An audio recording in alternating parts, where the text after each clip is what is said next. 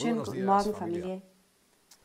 Vor exzeptionellen Situationen nun exzeptionelle Lösungen.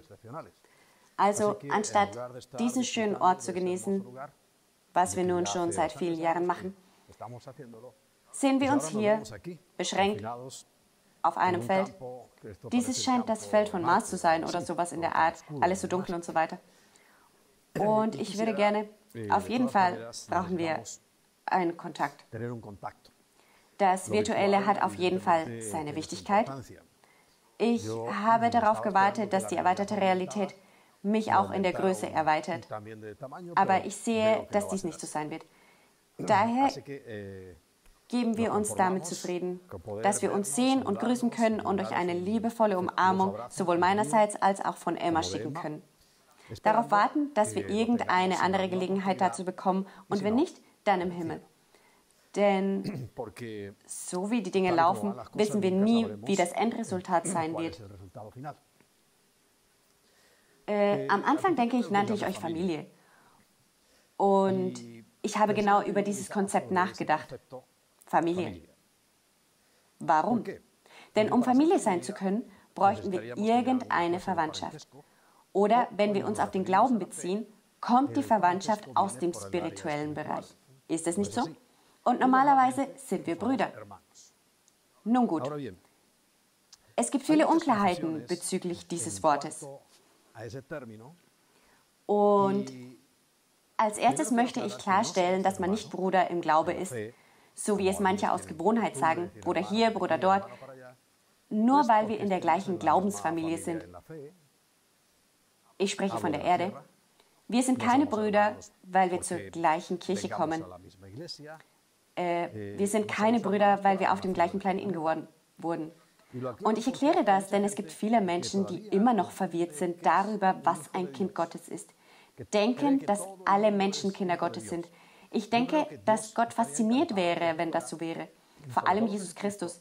Denn er hätte es sich erspart, auf die Erde zu kommen, für unsere Sünden zu sterben, auf beispiellose, unfassbare Weise zu leiden, damit unsere Sünden vergeben würden.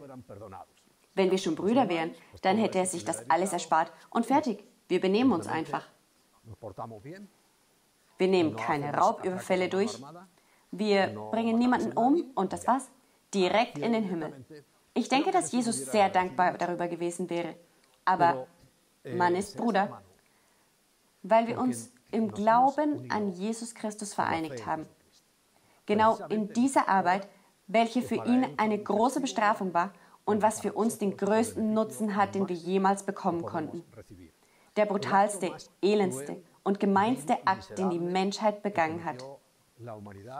Nach ihr kommt nur die Abtreibung, wo ein unschuldiges Wesen getötet wird. Unmöglich, dass es sich wehren kann. Aber Jesus zu töten war ein abscheulicher Akt. Es war ein elender und gemeiner Akt.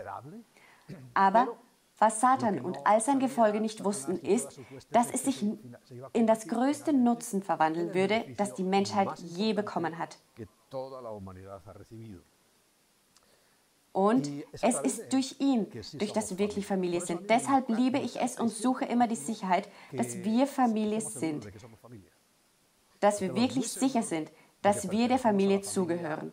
Nicht nur der Familie im Glauben, denn manchmal klingt es sogar wie ein Gangsterbegriff, nicht? Familie im Glauben und so. Nein, Familie Gottes, Kinder Gottes.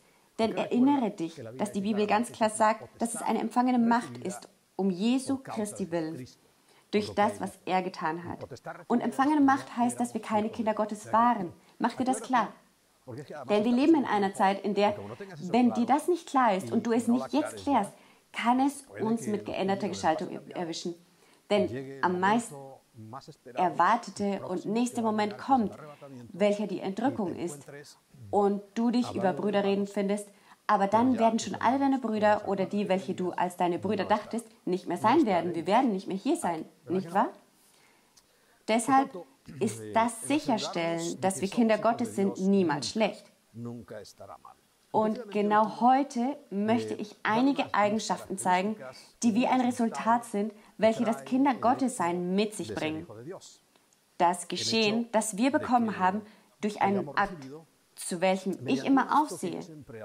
Jedes Mal, wenn ich es lese, sage ich, Herr, wie wunderbar, dass dort im Himmel die himmlischen Notare, vor allem die himmlischen Richter, welcher unser Vater ist, festgestellt hat, dass wir gerechtfertigt worden sind.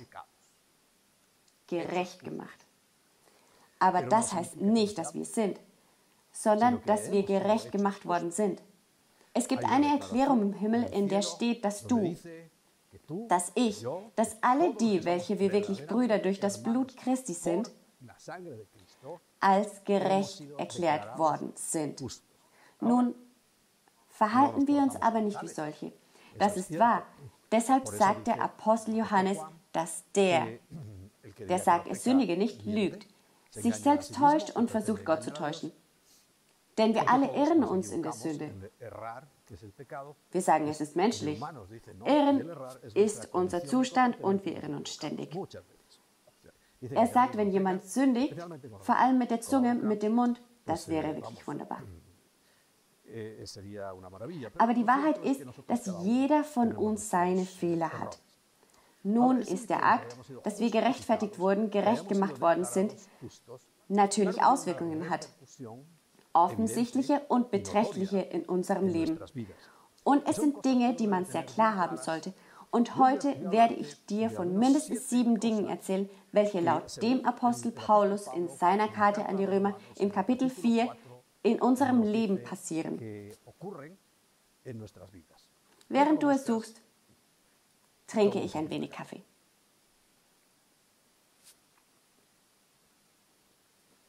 Kapitel 5 ich sagte vier, es ist aber das fünfte. In der Überschrift steht, nun aus Glauben gerechtfertigt. Nun aus Glauben gerechtfertigt. Ich betone es, denn es ist nicht durch die Taten. Das heißt nicht, dass man nichts tun muss oder dass ich alles Böse machen darf und das war's. Nein, man muss gute Taten vollbringen, aber das ist selbstverständlich. Wenn ich ein guter Baum bin, gebe ich gute Früchte. Ich war ein schlechter Baum und jetzt bin ich eingepfropft gegen die Natur in einen guten Baum, wie es hier in Römer steht, in einigen Kapiteln weiter vorne, in den wahren Olivenbaum. Deshalb hatte ich als wilder Olivenbaum eine ungenießbare Frucht. und jetzt, wo ich Teil des wahren Olivenbaumes bin, bleibt eine essbare und perfekt verwendbare Frucht. Also ist es nun durch den Glauben, ganz allein durch den Glauben, ohne die Taten. Denn die Taten werden uns einfach nur repräsentieren. Ich kann nicht sagen, dass ich Christ bin und einst nichts tun oder schlechte Dinge tun. Etwas scheint schiefgelaufen zu sein. Wir müssen uns fragen, sind wir wirklich Brüder? Hast du wirklich Christus in deinem Herzen? Es ist deshalb so wichtig, denn die Bibel sagt ja, dass man uns durch unsere Früchte erkennen wird. Durch die Früchte, die wir, die jeder von uns gibt. Aber ich möchte untersuchen, was passiert, wenn wir gerecht gemacht worden sind. Wenn wir an Christus geglaubt haben. Durch den Glauben an das, was er getan hat, haben wir unser Bedürfnis erkannt. Doch aufgepasst, Not erkennt jetzt jeder. In dieser Situation, in der du nicht weißt, ob du wieder arbeiten wirst, ob du arbeiten wirst, was morgen passieren wird. Es gibt viele Menschen, die anscheinend sofort zu Christen werden, aber nein, es ist nicht die Not wie in einem Flugzeug, das fällt und in dem fast jeder Christ wird, aber zusätzlich muss es eine Anerkennung unserer Sünden und Vergehen geben und zur gleichen Zeit echtes Bedauern. Sagen, Herr, ich erkenne, dass ich die Dinge schlecht gemacht habe. Ich erkenne, dass nur du machen kannst, dass sich mein Leben ändert. Ich erkenne, dass dein Werk am Kreuz so wunderbar war, dass eigentlich derjenige, der dort am Kreuz hätte hängen sollen, ich war. Aber es warst du. Dann ja. Denn es ist nicht nur sagen, Herr, hilf mir. Gut. Es ist möglich, dass er dir hilft, denn Gott ist sehr gut und sehr gnädig. Aber ohne Reue hat nichts davon irgendein Fundament. Gut, kehren wir zurück. Was ist das Erste, was wir empfangen werden? Oder es ist eine Realität in unserem Leben. Nun, aus dem Glauben gerechtfertigt sind, so haben wir Frieden mit Gott. Das ist doch das Wichtigste, nicht? Frieden mit Gott. Das bedeutet, dass wir die Angelegenheit geklärt haben. Die Angelegenheit der Sünde. Die Angelegenheit, die uns trennte. Denn die Sünde ist vor allem der Zustand der Trennung. Wenn ich von Gott getrennt bin, mache ich unangebrachte Dinge, mache ich folgewidrige Dinge, mache ich schlechte Dinge. Also Frieden mit Gott. Das muss dir wirklich klar sein. Deshalb, wenn wir uns Gott nähern, sagt er, muss es mit Zuversicht sein. Wir haben die Angelegenheit schon geklärt und Gott ist kein Mensch, um es sich anders zu überlegen. Er ist kein Menschensohn, um zurückzuweichen von dem, was er entschieden hat. Das ist das Erste, was du hast, Frieden mit Gott, damit du es weißt. Aber immer durch unseren Herrn Jesus Christus, durch den wir auch das Zweite, was wir empfangen, im Glauben Zugang erlangt haben zu der Gnade. Wir treten in eine neue Welt ein die Welt der Gnade. Deshalb sagte ich, dass die Taten mich nicht rechtfertigen können. Sie werden mich einfach nur als das, was ich bin, identifizieren, aber mich niemals rechtfertigen. Denn ich bin in die Gnade eingetreten. In der Gnade ist es, wo der Herr auf irgendeine Weise uns vergeben hat. Alles. Auch wenn es sehr, sehr schlimm war. Er hat uns erneuert. Er erneuert und heiligt uns und bereitet uns auf eine neue Etappe vor. Eine komplett andere und komplett herrliche Etappe für ihn und für uns. Aber alles ist, vergiss das nie, durch Christus. Und einmal hineingestiegen in die Gnade haben wir, sagt er, zweifle niemals an der Gnade. Und außerdem, sagt er, und wir rühmen uns Rühmen ist eine Gelegenheit, die er uns gibt, um zu sagen, gut, fühl dich in deinem Inneren wohl. Denn anzugeben sehe ich nicht als sehr heilig. Über Dinge zu prahlen, noch nicht einmal über die Erlösung. Denn denke daran, es gab einen Mann, welcher über seine Erlösung prahlte. Er sagte, ich bin nicht wie dieser Zöllner. Ich bin gut, denn ich mache dies, dies und noch mehr. Wir sollten niemals öffentlich prahlen, aber doch wissen, dass es einen Ruhm gibt, den wir in unserem Inneren fühlen. Ich werde ihn in zwei teilen. Der erste Teil ist, wir rühmen uns in der Hoffnung auf die Herrlichkeit Gottes. Das heißt, wir treten in eine Welt der Gnade ein. Genau das, was heutzutage fehlt, und zwar viel. Es gibt viele hoffnungslose Menschen. Es gibt viele Menschen, die nicht wissen, was sie machen sollen. Es gibt viele Menschen, die jetzt gerade, zum Beispiel in Spanien, haben wir um 15 Tage verlängert. Aber die Nachricht von heute ist, dass sie um einen ganzen Monat verlängern wollen. Bis wann? Bis wohin wird das gehen? Wenn es nicht deshalb ist, dass wir fest in Christus stehen, verstehe ich die Leute, die mit Sicherheit schon die Wände hochklettern. Die Ressourcen gehen zu Neige. Die Geduld geht zu Ende. Es gibt auch schon physische Veränderungen in deren inneren Struktur. Denn der Mensch ist nicht dazu gemacht, um zu warten und zu warten, dass ein Virus vorbeizieht, der vielleicht gar nicht existiert. Gut. Also rühmen wir uns in der Hoffnung auf die Herrlichkeit Gottes. Und er sagt, aber wir rühmen uns auch in den Bedrängnissen. Deshalb, auch wenn wir jetzt in einem Moment sind, was nicht das große Leiden ist, vergiss das. Wir werden das nicht sehen. Wenn du wirklich Bruder bist, wirst du sie nicht sehen. Denn genau wenn der Herr seine Kirche mitnimmt, seine Braut, seinen Körper, er wird ihn nicht hier lassen, damit der Antichrist ihn misshandelt, sondern wir gehen Kopf und Körper in den Himmel. Der Kopf ist Christus, wir der Körper. Und von da aus werden wir nicht das, was hier passiert, genießen, denn das werden wir nicht einmal sehen, sondern wir werden etwas genießen, was sich die Hochzeit des Lammes nennt. Aber auch in dieser leichten Leidensphase, welche erst der Anfang ist, heißt es, rühmen wir uns auch. Denn es schreibt weiter. Weil wir wissen, dass die Bedrängnis standhafte Ausharren bewirkt. Ich sehe zu den Leuten auf, wie zum Beispiel war Emma 55 Tage zu Hause, bis sie zum ersten Mal wieder rausging. Ich nicht, ich bin fast täglich geflüchtet. Aber sie war fast 55 Tage lang drinnen. In ihr hat sich wirklich die Geduld gebildet.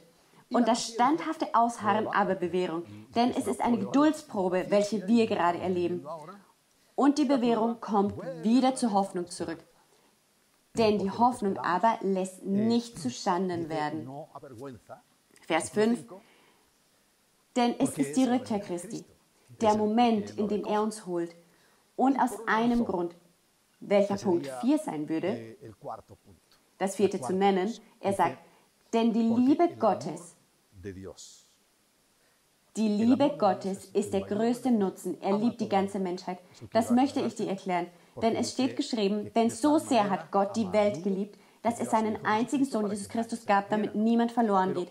Aber sobald das einmal vorbei ist, sobald du Christus in deinem Herzen hast, ist es schon eine spezielle Liebe. Die Liebe eines Sohnes, die Liebe von jemandem, der verstanden hat, der akzeptiert hat und die wir erkennen und ihm danken, keine Worte finden und ihm zu danken. Jesus Christus für das, was er getan hat. Und ich sage es dir noch einmal, wenn ich mich durch meine eigenen Taten rechtfertigen will, natürlich ist es nicht schlecht, gute Taten zu vollbringen. Das Schlechte ist, wenn ich mich durch meine guten Taten rechtfertigen möchte, dann sage ich zu Jesus, was du getan hast, war überfällig. Ich bin ganz allein sehr schlau. Ich komme alleine klar. Nein, ich würde das niemals machen. Denn dann würde ich, denke ich, Gottes Herz würde sehr traurig werden. Aber das Erste, was ich denke, dass du kein Christ bist.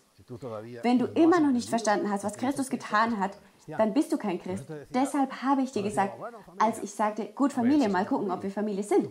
Ich würde mir wünschen, dass am Ende dieser Minuten wir alle Familie wären. Alle. Denn es gucken sicher nicht nur die sich für Charity Wood eingeschrieben haben, sondern ich hoffe, dass durch diese exzeptionellen Umstände auch Personen erreicht.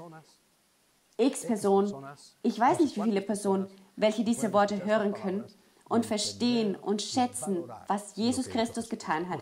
Denn jetzt hat er wirklich eine spezielle Liebe ausgegossen. Warum?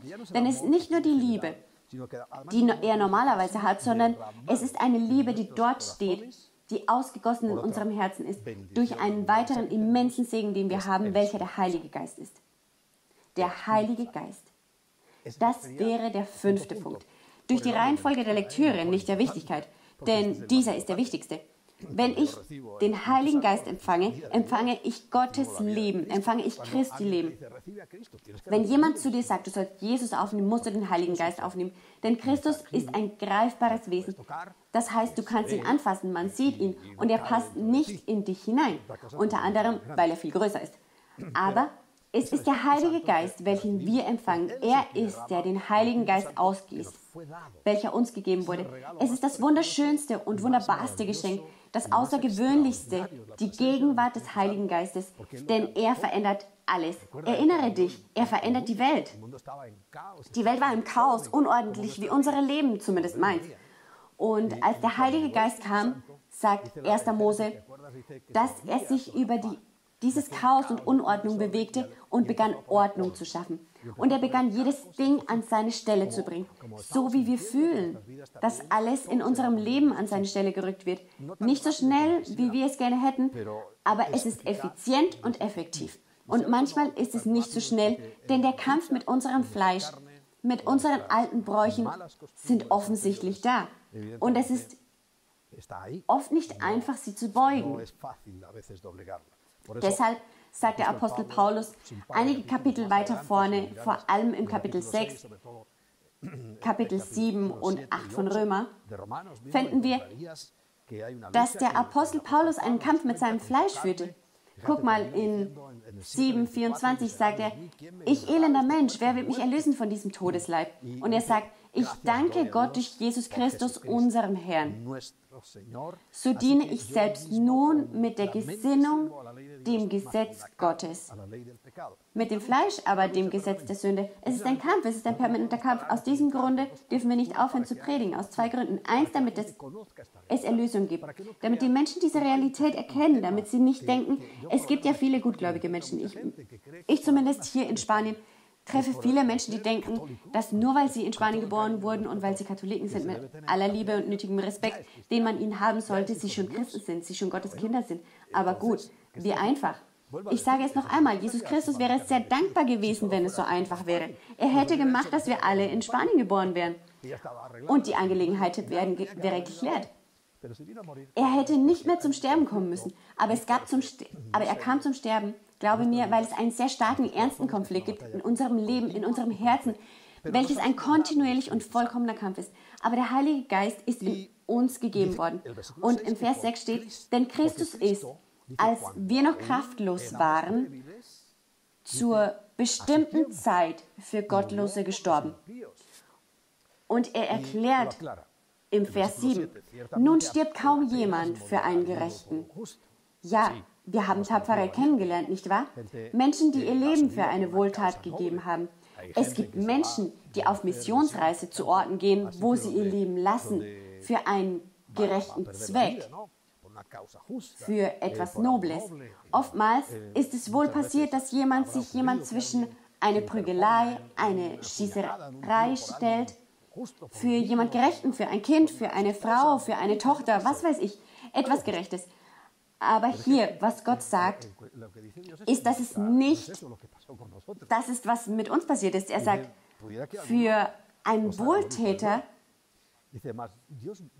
entschließt sich für jemand zu sterben. Gott aber beweist seine Liebe zu uns dadurch, dass als wir noch Sünder waren, erinnere dich daran, was du tatest. Erinnere dich an die Dummheiten, die du tatest. Denke an die Ungeheuerlichkeiten, die du tatest. Als Böser warst du keine gerechte Sache, um dein Leben für einen Gerechten, für ein Kind zu geben. Nein, Christus hat seins für uns gegeben. Hier steht, dass Christus für uns gestorben ist. Aber klar, wenn du das schätzt, wenn wir lernen, das zu schätzen, guck, im Vers 9 steht, wie viel mehr nun werden wir, nachdem wir jetzt durch sein Blut gerechtfertigt worden sind. Oftmals denken wir, dass das Blut wie ein Amulett ist, als wäre es das physische Blut. Ich kenne, es ist nicht wirklich eine Kirche, aber ich war dort, observierend, was sie dort machten. Zwei Gottesdienste an Arbeitstagen morgens. Dort ging ich rein es stellte sich heraus, dass sie Tütchen verkauften. Stell dir vor, in dieser Größe, wie die Ziploc-Tüten. Und darin rote Watte. Und sie verkauften es, das Blut Christi. Als wäre es ein Amulett. Diese verkaufen auch eine Tunika, welche übrigens, wir fahren immer nach Israel, mit ihren Kameras an der Türe des leeren Grabes stehen, einem Stück Stoff huldigen wie viele Stoffe sie nicht schon verkauft haben, nicht? Sie verkaufen Stückchen des Umhangs. Und das Traurige ist, dass die Menschen diese Dinge glauben. Und übrigens ist das Blut Christi kein Amulett. Das Blut an sich ist nichts an sich. Es ist das Sterben. Das Sterben, natürlich. Wenn er erstickt gestorben wäre, hätte er das Blut nicht vergossen und wäre trotzdem gestorben. Aber in diesem Fall, wenn wir über Blut sprechen, dann, äh, denn das Leben steckt im Blut, sprechen wir darüber, dass sein Tod auch noch den letzten Tropfen Blut vergossen hat. Aber es ist der Tod, was zählt, der Tod. Ich sage es noch einmal, er hätte erstickt sterben können. Und wenn dies das erwählte Tod, der erwählte Tod gewesen wäre, ist es doch der Tod, der zählt. Der Tod an meiner Stelle. Mache deshalb aus dem Blut Jesu kein Amulett. Denn manchmal sagen wir, ich bedecke es mit dem Blut Christi. Aber ich denke, dass wir an das Blut, an das Blutblut glauben. Nein, nein, nein, nein, nein. Das funktioniert so nicht. Es ist der Tod Jesu Christi. Die Tatsache, dass er für unsere Sünden gestorben ist, ist das, was zählt. Es ist das Einzige, was es wert ist, das Einzige, was wir schätzen können und müssen, durch vergossenes Blut, weil er es so erwählt hat. Das Normale ist ein Tod durch vergossenes Blut. Noch mehr, du weißt, dass wenn ein Tier, wenn es nicht mit Blutvergießen stirbt, ist es verboten, es zu essen.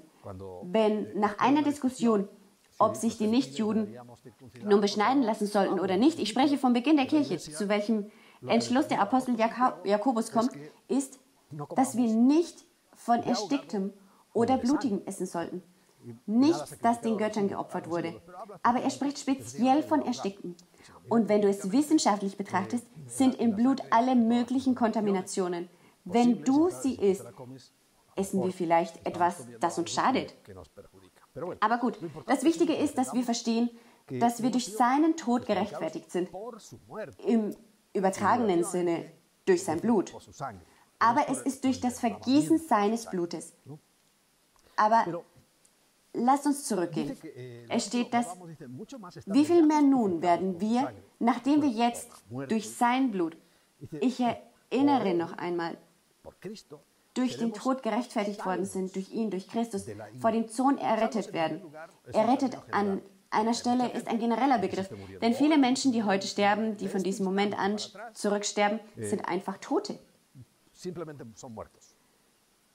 Aber da die Nachricht auch an Personen gerichtet ist, dass möglicherweise wir die Chance haben, die Entrückung zu sehen, sind sehr groß. Aber sehr groß, enorm. Deshalb sind wir auch vom Zorn erlöst. Zorn, was bedeutet Zorn? Die Zeit, in der wir geholt worden sind, wie der Körper Christi. Das betone ich noch einmal mit dem Kopf zusammen. Zusammen im Himmel werden wir die Siegel beginnen, sich zu lösen und die Erde, in der Erde werden beginnen Dinge zu geschehen, welche der Herr, als er sie gesehen hat, sagte, ich kann sie nicht erzählen. Aber es sind Dinge, die nie zuvor geschehen sind und nie wieder geschehen werden. Aber sie werden gewiss jetzt geschehen. Und alles das erinnere dich durch die Schuld der Sünde. All das, weil das Ausgießen des Lebens geleugnet wurde.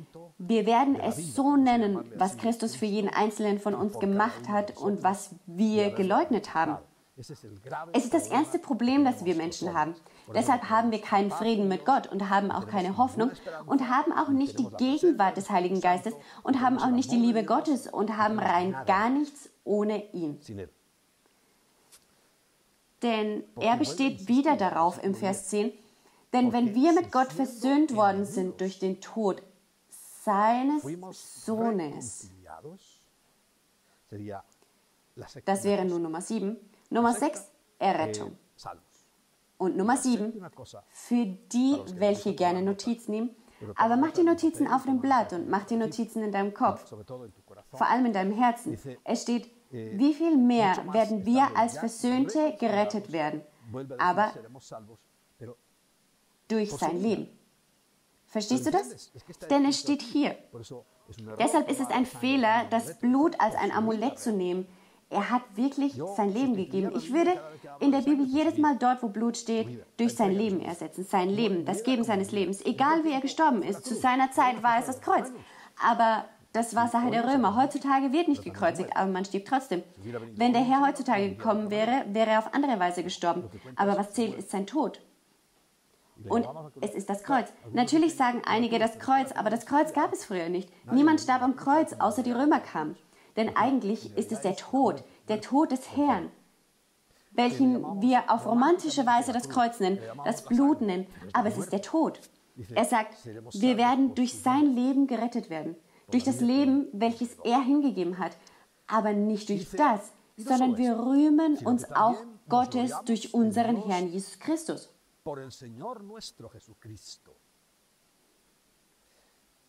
Das ist es, worüber wir nachdenken sollten. Ständig. Und sagen, Herr, was du getan hast, ist so atemberaubend, dass ich es nicht schaffe zu verstehen. Es gibt Leute, die es ausgedrückt haben, denen es wirklich schwerfällt, diese spirituelle Realität zu verstehen. Und sie verstehen nicht, wie jemand etwas machen konnte, vor allem wenn du einsiehst, wer du bist. Denn das Problem, das wir haben, ist, dass die Menschen nicht einsehen, wer sie sind. Sie denken, dass sie gut sind. Viele Leute, viele Personen sagen sich, sie sind gut. Denn, wie ich euch am Anfang gesagt habe, nur weil sie keinen Raubüberfall auf eine wichtige Behörde begangen haben oder weil sie noch niemanden umgebracht haben, obwohl die Bibel sagt, dass sie mit ihren Mündern morden können. Aber die Sache ist die, deshalb sagt der Apostel Paulus, er sagt, wir müssen uns Gottes rühmen durch unseren Herrn Jesus Christus, durch den wir jetzt die Versöhnung empfangen haben. Und die Versöhnung entsteht, wenn jemand mit einem anderen zerstritten ist. Die Versöhnung entsteht, wenn es eine Trennung gibt. Ein Zustand der Trennung, ein Zustand, in dem sich absolut die ganze Menschheit befindet. Denn der Vers 12 erklärt, darum gleich wie durch einen Menschen die Sünde in die Welt gekommen ist und durch die Sünde der Tod und so der Tod zu allen Menschen hingelangt ist, weil sie alle gesündigt haben. Und du wirst sagen, aber die unschuldigen Kinder auch? Wir verwechseln die Sünde. Wir denken, dass Sündigen nur schlechte Taten sind. Nein, Sündigen ist ein Zustand des Getrenntseins von Gott. Und wenn dieses Kind, ich kann dir versichern, dass Gott Gnade mit ihnen haben wird, aber wenn dieses Kind größer wird, wenn es nicht im richtigen Umfeld aufwächst, und ich hoffe, dass unsere Kinder gut erzogen werden, damit sie die Chance haben, im Moment, in dem das Gewissen der Existenz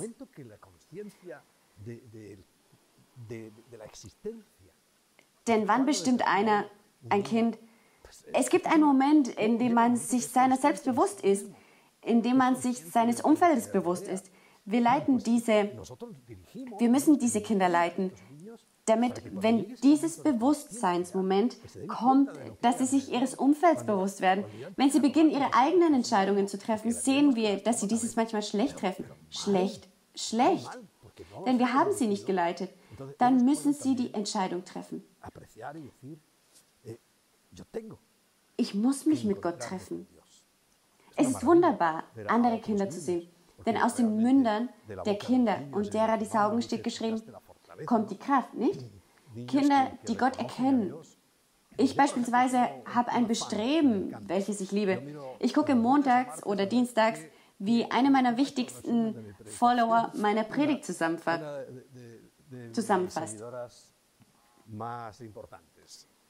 Miranda. In zwei Worten macht sie eine Zusammenfassung von dem, was ich gepredigt habe, dass ich manchmal denke, ich werde mit Miranda sprechen, bevor ich predige, damit sie mich leitet. Denn es ist unfassbar. Aber was mir gefällt, ist, dass sie es versteht. Sie versteht, was gesprochen wird. Auch wenn es einen enormen Altersunterschied gibt, mehr als 60 Jahre oder fast 60 Jahre, trotzdem versteht sie. Und das ist fundamental. Wir müssen verstehen. Aber du, der schon älter bist und verstehst, verstehst du wirklich das Evangelium? Verstehst du, ob ich dich wirklich Bruder nennen kann?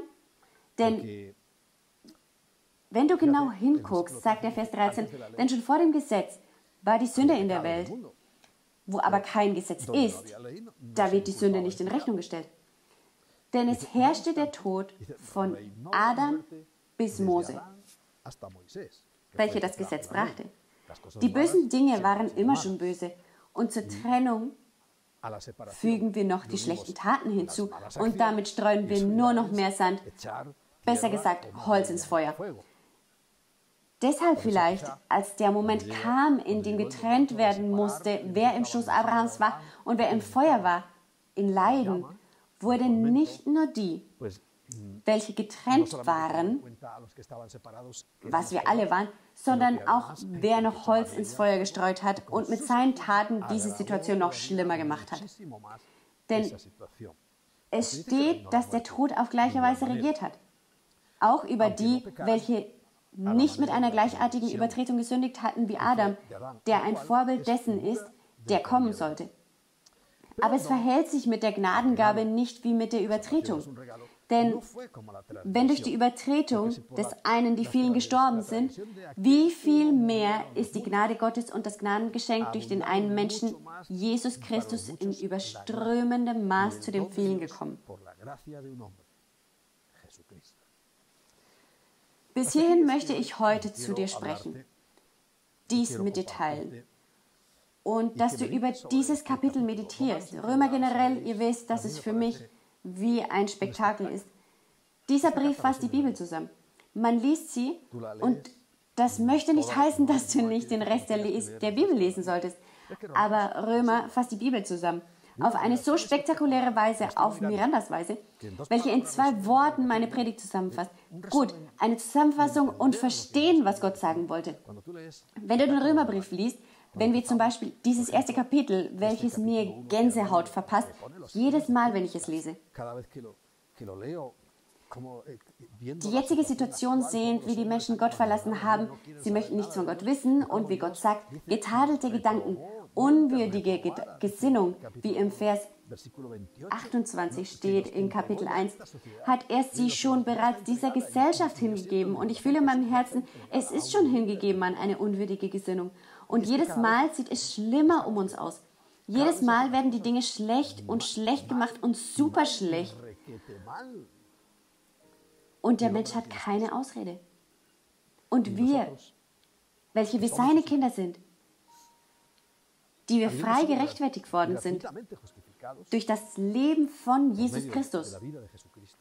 Wenn wir das nicht zu danken wissen, wenn wir es nicht hinkriegen, durch diese Realität zu leben, weißt du, ich werde dir von einer anderen Etappe erzählen. Als erstes war das Gesetz. Gut, als erstes, was Paulus hier nennt, das Gewissen. Lass es uns Gewissen nennen. Es gab kein Gesetz. Es wurde noch keine Distanz markiert, aber jeder weiß, dass Töten schlecht ist, dass Stehlen schlecht ist, dass Ehebrechen schlecht ist, das weiß jeder. Dann ist es ein Gesetz wie das Gewissen. Gut, danach kam das Gesetz. Und fangen wir mit Gottes Volk an. Es war das Einhalten des Gesetzes. Wenn du eines der Gesetze überschrittst, raus aus dem Spiel. Aber was wir jetzt verstehen, ist, dass durch Jesus Christus wir in die Gnade eingetreten sind. Gnade ist ein Geschenk, sie ist kostenlos, sie ist eine Gabe, die wir empfangen haben. Aber wir sind kurz vor dem Ende. Und es ist nur durch den Glauben, durch die Gnade und durch den Glauben, was Jesus Christus getan hat. Es gibt keine andere Weise der Errettung. Aber ich ermahne dich vor etwas.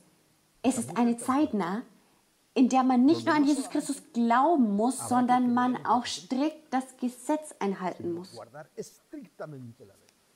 So wie jetzt, wenn wir einen Fehler gemacht haben, wenn wir das Gesetz überstreiten, damit wir uns verstehen. Die Gnade und Güte Gottes, sobald wir ihn um Vergebung bitten, vergibt und erneuert er uns sofort. Wenn das große Leiden kommt, inmitten des großen Leidens wird es Menschen geben, die errettet werden. Aber durch den Glauben an Jesus Christus und das strikte Einhalten des Gesetzes. Und ich sage dir noch etwas. Durch das Märtyrersein. Durch das Märtyrersein. Es gab viele Märtyrer am Anfang, viele, die durch ihren Glauben umgebracht wurden. Und zum Schluss sind es nicht viele, sondern alle. In der Zeit des großen Leidens müssen alle geköpft werden. Die Bibel sagt das ganz klar. Geköpft, um an Jesus Christus glaubend, strikt das Gesetz haltend, dich umzubringen. Und dann werden wir uns sehen. Aber ich denke, wir sind noch in der Zeit. Wir sind hier, jetzt auf der Erde. Wir sind in der Zeit der Gnade. Wir sind in der Zeit, in der Gott sich dazu entschieden hat, uns zu rechtfertigen. Gott hat das so entschieden. Und Punkt. Niemand muss dem widersprechen. Aber denke daran, dass es eine Entscheidung Gottes ist. Und da wir nun aus dem Glauben gerechtfertigt sind, haben wir all das und die Sicherheit, dass wir in seine Gnade eintreten werden. Um zum Ende zu kommen, ist es zurzeit Mode. Aber es gibt ein Gebet, in dem in 4. Mose Kapitel 6 Gott zu Mose im Vers 22 sagt, und der Herr redete zu Mose und sprach, rede zu Aaron und seinen Söhnen und sprich. Das heißt zu uns allen, heute auf irgendeine Weise. Ich werde heute Aaron sein. Und ich möchte, dass du deine Augen schließt, dass du in einer absolut Gott dankbaren Haltung bist. Diese Worte, welche Gott angeordnet hat, dass sie gesagt werden und ich über dich, über dein Leben, über deine Familie sprechen werde. So sollt ihr die Kinder Israels segnen. Sprecht zu ihnen. Der Herr segne dich und behüte dich. Der Herr lasse sein Angesicht leuchten über dir und sei dir gnädig.